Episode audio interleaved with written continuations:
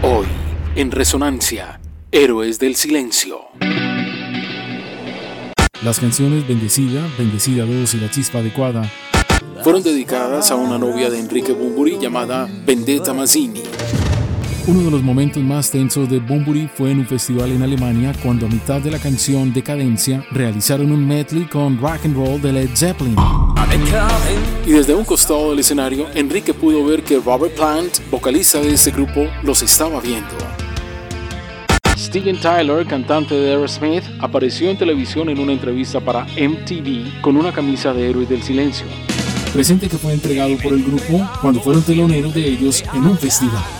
Las últimas fechas de la gira Avalancha fueron las peores para Héroes del Silencio, ya que al presentarse en Santiago de Chile fueron agredidos por el público y Pedro salió con heridas en la cabeza. Y en su último concierto en el Anfiteatro de Los Ángeles fueron abucheados por el público.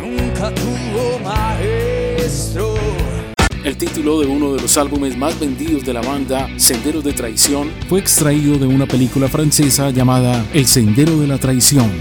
Resonancia, Héroes del Silencio.